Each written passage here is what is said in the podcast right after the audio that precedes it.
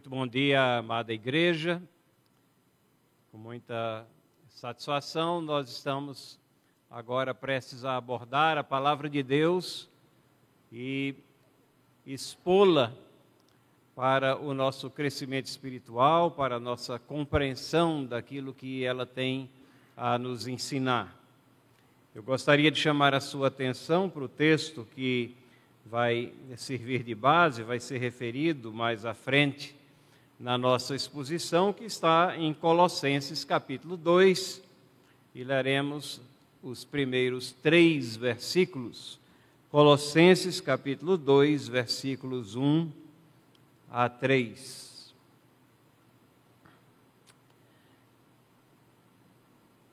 Diz assim a palavra de Deus: Quero que saibam quão grande tem sido a nossa luta por vocês pelos que moram em Laodiceia, por muitos outros que não me viram face a face. Faço isso para que o coração deles seja consolado e para que eles, vinculados em amor, tenham toda a riqueza da plena convicção do entendimento, para conhecimento do mistério de Deus que é Cristo, em quem estão ocultos todos os tesouros da sabedoria e do conhecimento. Vamos orar. Senhor, acabamos de ler a tua palavra, te pedimos agora que o teu Espírito Santo nos ilumine para compreendermos uh, ela e os assuntos relacionados a ela também que vamos tratar agora nessa manhã. Faz com que nossos pensamentos estejam é, sintonizados no desejo sincero de saber o que temos que fazer para melhorar as nossas vidas, o nosso caminhar, para nos aproximarmos cada vez mais de Ti. Em nome de Jesus. Amém. Caros irmãos e irmãs, nós, é, com essa mensagem aqui, nós estamos dando início a uma série de quatro mensagens que eu irei trazer aqui neste ano à Igreja Presbiteriana de Santo Amaro e a todos aqueles também que nos assistem pelas mídias sociais onde nós estamos.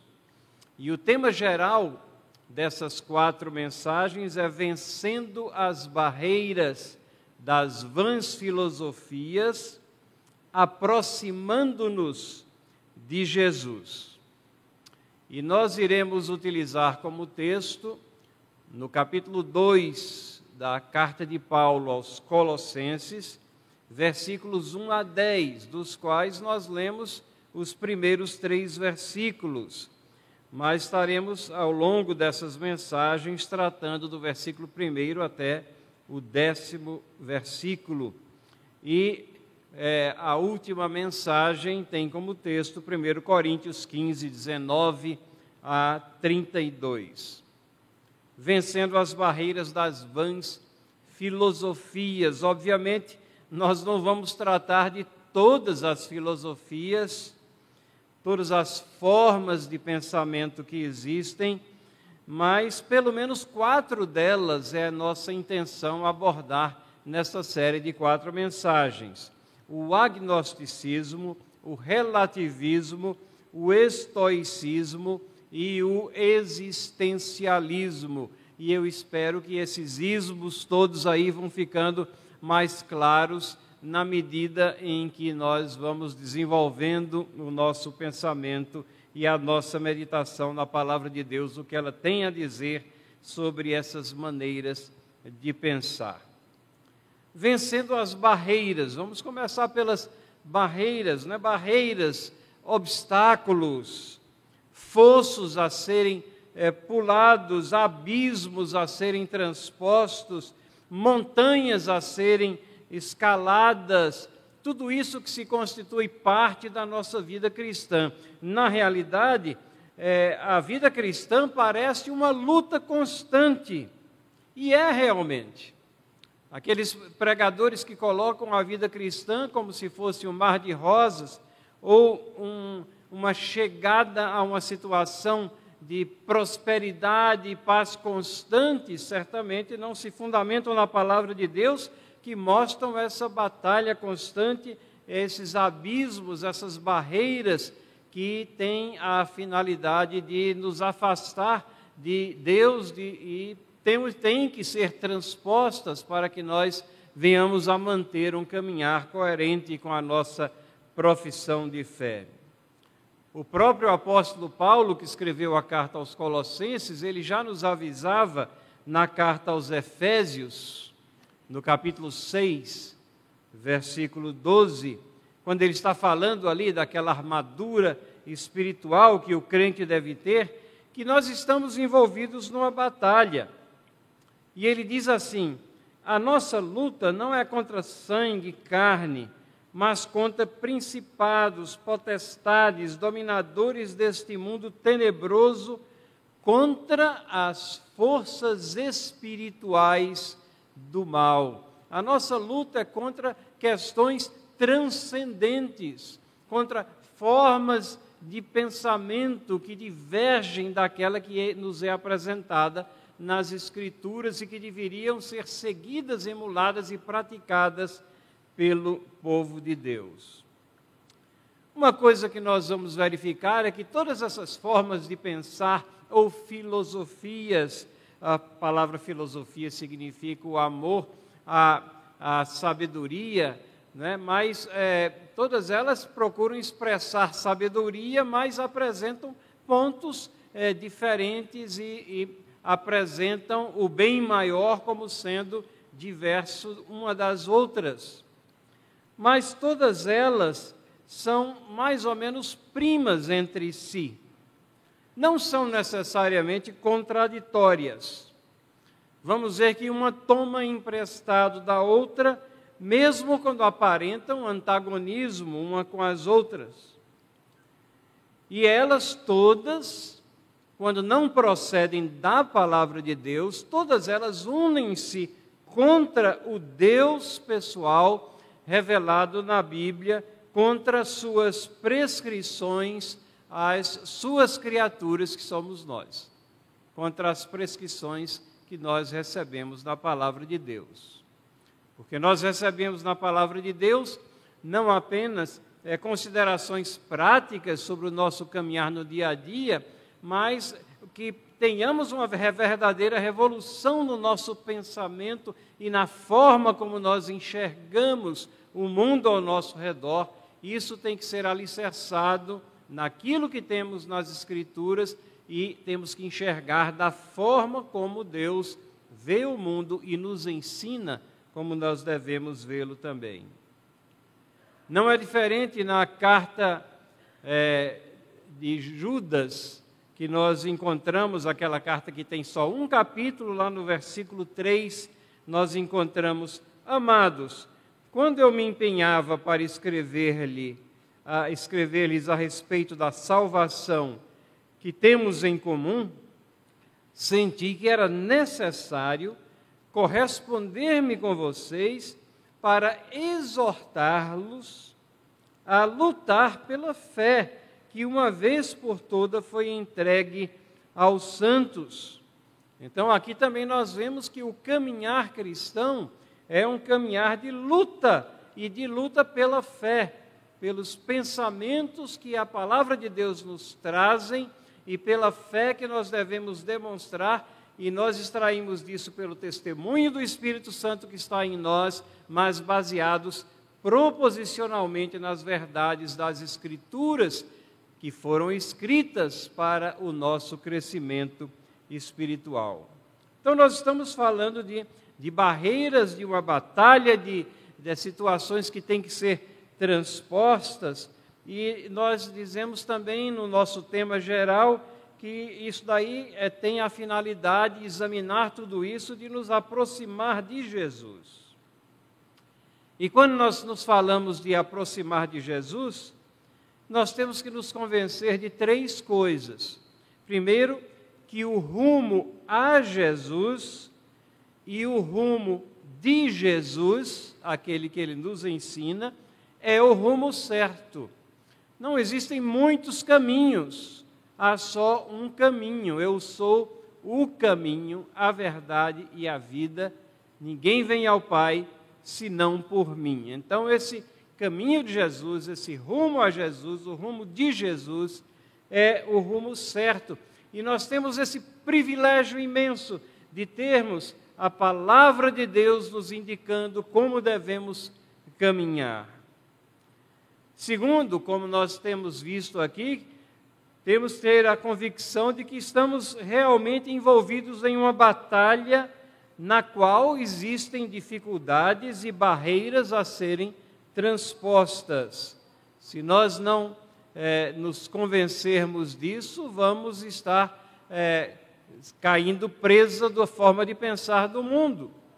Nós vamos estar é, sucumbindo e não transpondo as barreiras que estão à nossa, nossa frente. E a terceira convicção que nós temos que ter é que se nós vamos romper barreiras, atravessar fossos, escalar montanhas nesse caminhar cristão, nós temos que seguir as instruções corretas. E onde é que nós vamos encontrar essas, essas instruções corretas? Na palavra de Deus. Então, durante essa série, nós pretendemos abordar algumas estruturas de pensamento ou filosofias que são estranhas, tiram o foco do nosso caminhar. São barreiras reais que precisam ser vencidos. Os pensamentos vazios, por isso que nós chamamos é, de vãs filosofias, estruturas de pensamento vazias, são forças espirituais que nos afastam de Jesus. E não apenas precisamos ter o conhecimento correto da direção a ser tomada, como também a convicção de que estamos em uma batalha, mas temos essa necessidade de seguir o som certo e verdadeiro, de ouvir a verdadeira trombeta soando. 1 Coríntios 1, 1 Coríntios 14, 8 nos diz: Pois também, se a trombeta der um som incerto, quem se preparará para a batalha. E vivemos numa era onde diversos sons são ouvidos, mesmo dentro do campo evangélico, e eles estão transmitindo sons incertos, mas nós temos que procurar aquele sonido certo para estarmos envolvidos e vencermos essa batalha. Muitos sonhos hoje nos confundem. Às vezes achamos até que estamos indo na direção certa estamos caindo na cilada do inimigo. Somente a palavra de Deus tem o som certo. Hoje nós necessitamos muito de proclamadores da palavra que saibam tocar a trombeta com o som certo e de seguidores que saibam discernir o som certo. Senão, Deus, não nos enganemos, vai ganhar a guerra com certeza, mas nós podemos perder a batalha na qual nós estamos envolvidos. Nós podemos estar tropeçando nesse caminhar cristão. As barreiras que nos afastam de Deus, elas podem ocorrer de várias formas. Podem ser amizades, pode ser o seu temperamento, pode ser desobediência, pode ser um, um desejo é, e uma, um envolvimento exagerado nas diversões que esse mundo oferece cinema, esportes, videogames. Mas uma coisa que você pode estar intrigado e dizendo, mas filosofias, e você pode estar intrigado desde que recebeu o livro e viu os temas e o tema que vai ser falado, filosofias, olhei nessa programação da, da Igreja de Santo Amaro agora, agora e vamos ouvir quatro mensagens sobre filosofias. Eu não quero esse papo intelectual, né? isso não tem nada a ver, não deveria nem estar sendo aqui objeto de, de um sermão. Não gosto de, de filosofia, não tenho nada a ver com isso.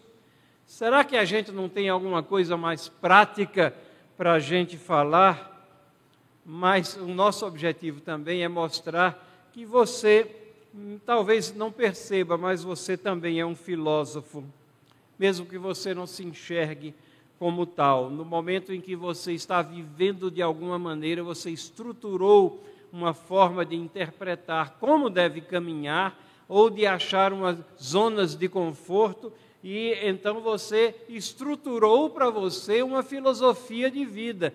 E você pode estar tomando emprestado essa filosofia de vida de várias dessas que eu mencionei que nós vamos tratar e, sem se aperceber, incorporou elas em é, sua vida. Então é por isso que nós temos que deixar que é, o inspirado apóstolo Paulo nos mostre isso com a exposição desses textos que já nós nos referimos em Colossenses e em Coríntios. Primeiro, então, filosofia que nós vamos tratar é agnosticismo. Agnosticismo, e nós estamos chamando a barreira da convicção de conhecimento, ou poderíamos dizer a barreira da falta de convicção de conhecimento mas o conhecimento é visto como uma grande barreira que não pode ser transposta. transposta. É, agnosticismo, a palavra, ela vem é, do grego, vem da conjunção da palavra conhecer, gnosco, com o prefixo de negação. Então, é uma forma de negar é, o, a possibilidade de conhecimento. O agnóstico é aquele que indica que é impossível conhecer as questões transcendentes. Consequentemente, é impossível você conhecer Deus, se ele existe ou não, é, a veracidade daquilo que nós temos na Bíblia, é verdade ou não é, é simplesmente não é possível conhecer e você tem que viver a sua vida nessa é, incerteza. Com esse nome, essa filosofia, ela é relativamente é, moderna. É, essa negação da possibilidade de conhecimento real, afirmando que não podemos saber se existe ou não um Deus. É possível que você conheça alguém, é, com toda probabilidade, conhece alguém ou já ouviu alguém falando é, nos meios de divulgação que se coloca como um agnóstico. Principalmente em círculos universitários, isso é muito é, comum. Isso é uma forma meio intelectual de dizer que você, é, aqueles que são agnósticos, eles são ateus acanhados. Né? Ele quer viver em paz com os que creem, eles não querem firmar uma posição, então colocam que são agnósticos. Não é possível se saber, não é possível se é, conhecer. O termo ele foi utilizado pela primeira vez em 1869 é, por um filósofo, Huxley, e ele procurava definir o que era ceticismo religioso, né, a incredulidade é, religiosa.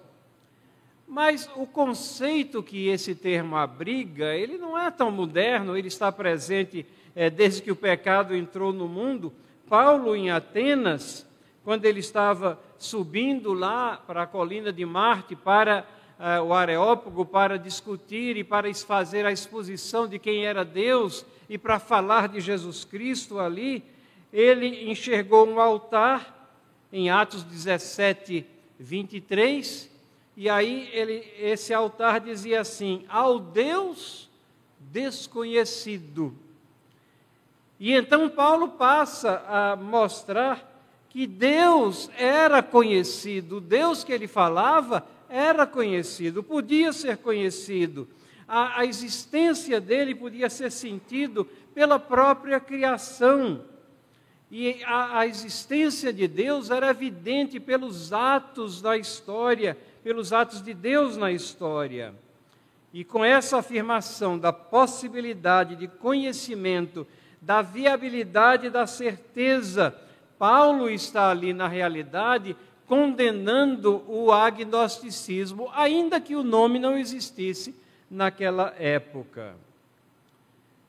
Então, esses são apenas alguns dados assim preliminares históricos para que a gente entenda o que é o agnosticismo. Mas muitos que rejeitam o teísmo e o cristianismo preferem se autodefinir como agnósticos em vez de ateus. Por que seria? Eu creio que eles acham que tem duas vantagens em se definir como agnósticos. A primeira dela é que o agnosticismo ele evita o estigma de, que normalmente se associa ao ateísmo.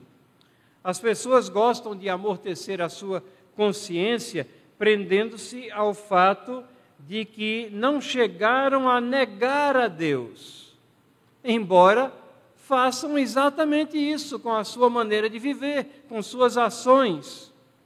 O ateísmo ele não é tão respeitado assim, ainda que alguns intelectuais se coloquem como ateus, mas ele não é tão respeitado assim como o agnosticismo. O agnosticismo parece até uma postura é, mais intelectual. Já pesquisei, já verifiquei tudo, cheguei à conclusão de que não é possível saber ou se conhecer. A segunda razão é que ao se declarar agnóstico, ou quando uma pessoa diz que é agnóstica, é, ela está evitando provar é, que o agnosticismo é verdade. Afirmar ou negar algo requer uma, uma razão, mas você professar ignorância não requer uma razão. Você não precisa dar uma razão para aquilo. É algo pessoal, você apenas chegou à conclusão de que não se pode conhecer. Então, como eu disse, é uma espécie de ateu acanhado que vive como se Deus não existisse, mas não quer fazer essa afirmação assim firme. E uma outra coisa interessante também que nós encontramos quando é, estudamos essa questão é que há uma meia-verdade contida nesse modo de pensar. Não é só nesse modo. Qualquer modo de pensar, há uma meia-verdade que é distorcida e então é desenvolvida como uma forma antagônica de pensar daquela da palavra de Deus. Que meia-verdade é essa? É que o agnosticismo, ele reconhece adequadamente a limitação humana de conhecimento. Nós somos finitos falíveis, nós não conhecemos tudo que há para se conhecer. Então, isso é verdade. Nós não podemos esgotar o conhecimento, mas há um, uma resposta a isso. Isso não significa que o que nós conhecemos não seja conhecimento verdadeiro. E você não pode esgotar aquilo que tem que se conhecer, mas aquilo que você conhece é verdade. Por exemplo, esse púlpito maravilhoso aqui, que eu estou pregando dele pela primeira vez, é, você está olhando do lado de lá. E você sabe que ele é um púlpito real, ele foi é, feito aqui com muito esmero e com muita é, capacidade aqui. Ele tem é, a frente que se harmoniza com o, a madeira que está aqui também no nosso, na nossa igreja. Ele tem é, a frente, tem lados aqui laterais que você pode enxergar, mas você não está enxergando nada do que eu estou enxergando por aqui. Você não sabe, por exemplo, que tem um relógio aqui chamado Daniel, que é, é, ele puxa a orelha do pregador para que ele não se estenda demais. Né? Então tem um relógio aqui bem pertinho, não precisa o pregador ficar se esforçando lá. E também é, tem é, uma telinha aqui que mostra como é que está saindo a nossa transmissão. Tem lugar ah, amplo suficiente para colocar a Bíblia. Tem uma série de detalhes aqui que fazem parte do conhecimento se eu vier para o lado de cá. Mas o conhecimento que vocês têm desse púlpito, ele não é irreal, impossível e não é, é ele é verdadeiro, não é uma ilusão. Vocês estão vendo um púlpito, ele existe e eu estou pregando aqui desse púlpito. Então, essa meia verdade de que nós não podemos conhecer tudo, isso não pode servir de base para o agnosticismo. Nós crentes é, é, também reconhecemos as limitações. O apóstolo Paulo tem várias coisas ali, principalmente na carta aos Romanos, do capítulo 8, ele, onde ele diz que nós sabemos e assevera com toda certeza, e tem outras que ele diz nós não sabemos. Não sabemos como orar, muitas vezes, mas o Espírito Santo intercede por nós. Então temos limitações, somos finitos, somente Deus conhece todas as coisas em todos os momentos. E hoje em dia o agnosticismo ele é, é utilizado em muitos sentidos. Ele pode ser usado como, por exemplo, para expressar a impossibilidade de se julgar a certeza ou não de vários princípios, como Deus, imortalidade e outras questões transcendentes. Segundo, ele pode ser utilizado, como nós já referimos aqui, como um termo quase sinônimo ao ateísmo. Muda-se o nome, mas os princípios básicos ali de negação de, da pessoa de Deus, soberana, que soberanamente rege o universo, estão presentes. O agnosticismo ele pode ser utilizado e é utilizado como base do pluralismo. Aquela filosofia que diz que existem várias verdades contraditórias, mas elas podem coexistir pacificamente entre si. A, a, minha verdade não é a sua verdade. Então, como base de pensamento é, do pluralismo. Em quarto lugar, ele pode ocorrer nos nossos dias para descrever uma atitude secularizada, deliberada para com a vida. Deus é irrelevante às pessoas nos nossos dias. Então, muitas pessoas escolhem esse caminho. Vivem como se Deus não existisse. Fazem referência de vez em quando, morre alguém, faz-se referência a Deus, há uma catástrofe, e às vezes, é, é, isso com muita frequência eu vejo, eu vejo às vezes nas, nos noticiários é, norte-americanos dizendo que nossas orações estão com aqueles que sofreram por essa ou aquela catástrofe, mesmo que aqueles que estão falando de nossas orações não tenham o mínimo conceito ou o mínimo temor do Deus verdadeiro que pode todas as coisas. Então, para eles, Deus é, é, irrelevante. Então, quanto menos você falar de Deus, melhor você vai viver. Mas vejam uma quinta maneira que ele pode acontecer. Como um modo de vida inconsequente que leva o dia a dia como se Deus e as suas demandas sobre suas criaturas não existissem. E tristemente, muitos membros de igrejas vivem dessa maneira. Vivem como se Deus não existisse, segunda a sábado, e vem à igreja Eventualmente, possivelmente, hoje existe até o grupo dos desigrejados que dizem que não precisam nem vir à igreja, mas é, vem apenas como uma espécie de uh, atuação mística ou de algum exercício devocional, mas que não tem nada a ver, nenhum entrelaçamento com os passos, o caminhar, a maneira de ser nos, no restante de sua vida. Veja algumas afirmações que nós ouvimos com frequência e como essas afirmações refletem é, esse pensamento agnóstico. é, não sei se existe verdade. O que você afirma ser verdade pode não ser a verdade para mim. E aí vem aquela máxima que a gente ouve: a minha verdade não é a sua verdade, ou a sua verdade não é a minha verdade, como se a verdade não fosse algo concreto que realmente existisse. Ou existem muitas verdades. Já ouvi é, pessoas em programas de televisão falar isso. Ah, existem muitas verdades.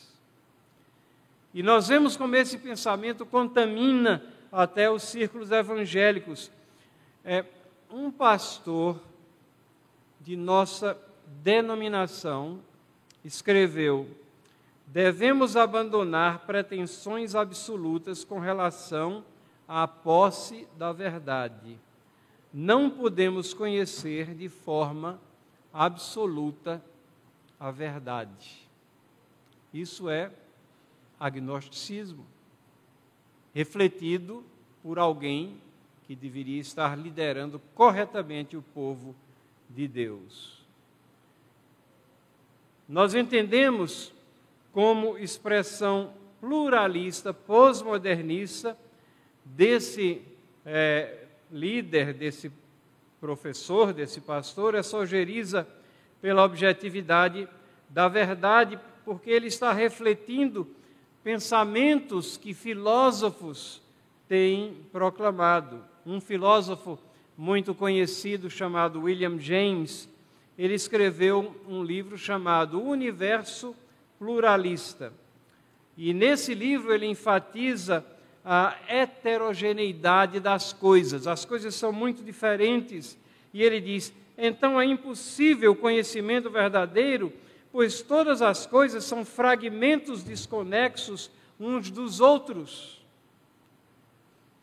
Irmãos e irmãs, o contraste com a visão bíblica do conhecimento é evidente, porque existe unidade nas coisas, existe unidade no conhecimento pois tudo procede de Deus. E quando nós olhamos o mundo, a nossa vida, o nosso caminhar, do ponto de vista de Deus, nós vemos que as coisas se unem naquele que agrega todas as coisas pela palavra do seu poder. O que é que a palavra de Deus tem a dizer a nós nesta manhã sobre isso? Paulo, no seu ministério, ele confrontou diversas filosofias. Ele confrontou uma corrente que iria receber o nome de gnósticos. Vejam, não são agnósticos, mas gnósticos. Esses são interessantes porque esses aí diziam conhecer tudo, mas isso era reservado apenas a uma casta, os gnósticos. Mas encontramos também Paulo é, escrevendo palavras que parecem dirigidas a reforçar a fé daqueles que confrontavam barreiras e ideias colocadas por agnósticos, por aqueles que diziam que você não tinha possibilidade de conhecer, aqueles que negavam a possibilidade de conhecer, de se obter é, conhecimento. Nessa carta de Paulo aqui aos Laudicenses que nós lemos, perdão, aos Colossenses, né? Mas é aos Laudicenses, porque no capítulo 4, versículo 16 da carta aos Colossenses, Paulo diz assim: Depois que essa carta tiver sido lida entre vocês, façam com que ela seja lida também na igreja dos Laudicenses. E vocês também leiam a carta que vier de Laodiceia. Na realidade, nesses três primeiros versos que nós lemos no início, nós temos: Gostaria, pois, que soubesseis quão grande luta venho mantendo por vós, lá em Colossenses capítulo 2, 1 a 3. Pelos laudicenses, por quantos não me viram face a face, para que o coração deles seja confortado ou encorajado e vinculado juntamente em amor, e eles tenham toda a riqueza da forte convicção, do entendimento, para compreenderem plenamente o mistério de Deus Cristo, em quem todos os tesouros da sabedoria e do conhecimento estão ocultos. O que é que nós podemos discernir da leitura desse texto? Eu vou abordar agora nesse trecho aqui da nossa meditação é, as três perguntas que estão no livro foram colocadas no livro aí. Mesmo que Paulo não escreva o nome da filosofia nos versículos 1 a 3, você consegue identificar como ele se posiciona contra o agnosticismo? Veja, Paulo escreve aqui para que vocês compreendam plenamente o mistério Deus, Cristo, em quem todos os tesouros da sabedoria estão escondidos. Paulo está apresentando a pessoa de Cristo, os atos de Deus, o processo de salvação, a, vida de, a vinda de Cristo, a vida de Cristo, a sua morte, ressurreição. E essas coisas elas são reveladas plenamente na palavra de Deus e elas são internalizadas na vida de cada crente pelo Espírito Santo. É possível, irmãos, compreender plenamente o que Deus nos revela em Sua palavra pela iluminação do Espírito Santo de Deus. Vejam, na carta aos Efésios, capítulo 3, versículos 18 e 19, Paulo escreve também: Isso para que com todos os santos vocês possam compreender qual é a largura, o comprimento, a altura e a profundidade e conhecer o amor de Cristo. Que termos mais concretos existem que ele poderia usar? Ele usou aqui os termos mais precisos que o conhecimento que temos de Cristo Jesus, das coisas de Deus, de como temos que caminhar, são coisas verdadeiras. Mas é interessante, né, que na sequência ele diz aqui que excede todo o entendimento, para que vocês fiquem cheios de toda a plenitude de Deus. É, será que Paulo está contradizendo-se a si mesmo? Ele está dizendo que a gente vai conhecer a largura, comprimento, altura, profundidade, e aí ele diz que excede o entendimento. Não, ele está apenas reafirmando isso que o conhecimento nosso não é exaustivo, excede o entendimento, mas é verdadeiro. Aquilo que nos é dado conhecer, nós conhecemos plenamente, estamos firmados na palavra de Deus pela ação graciosa do Espírito Santo que habita em nós. Nosso conhecimento não é exaustivo, mas é verdadeiro. Segunda pergunta que está no nosso livro também. Será que essa era uma questão que tinha que ser tratada somente com aquela igreja? Ou temos indicação desses versos de que o problema tinha uma abrangência maior? Irmãos irmãs, ter a convicção de que podemos conhecer é a ocasião, é a base para conforto, encorajamento Paulo faz referência a esse encorajamento aqui, esse conforto. E é uma riqueza. Você tem que ter convicção de que essas coisas aqui espirituais são verdades.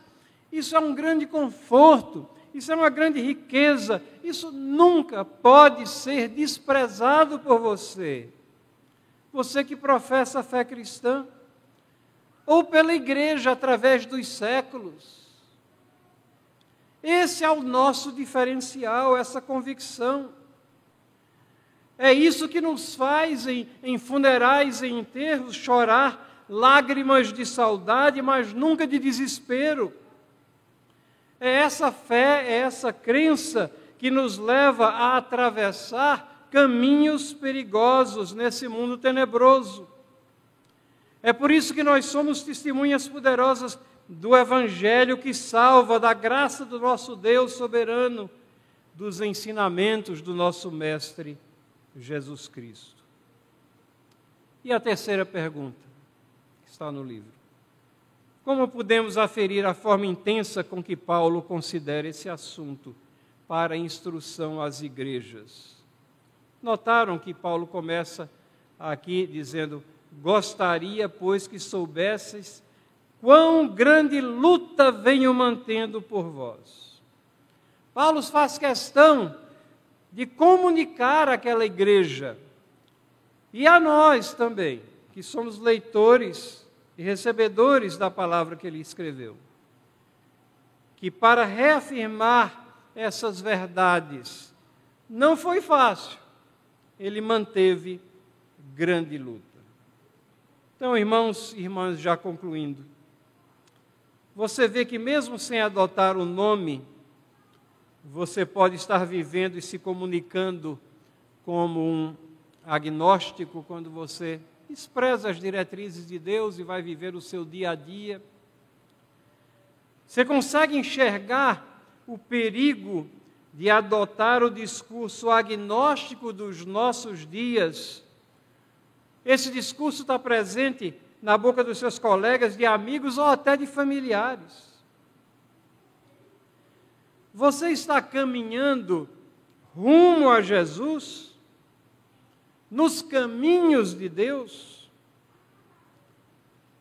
Você já percebe que é, os cristãos foram chamados aqueles do caminho, os cristãos primitivos, em Atos capítulo 9, versículo 2, eles são chamados aqueles do caminho, porque caminhavam de acordo com os ensinamentos do nosso Senhor Jesus Cristo.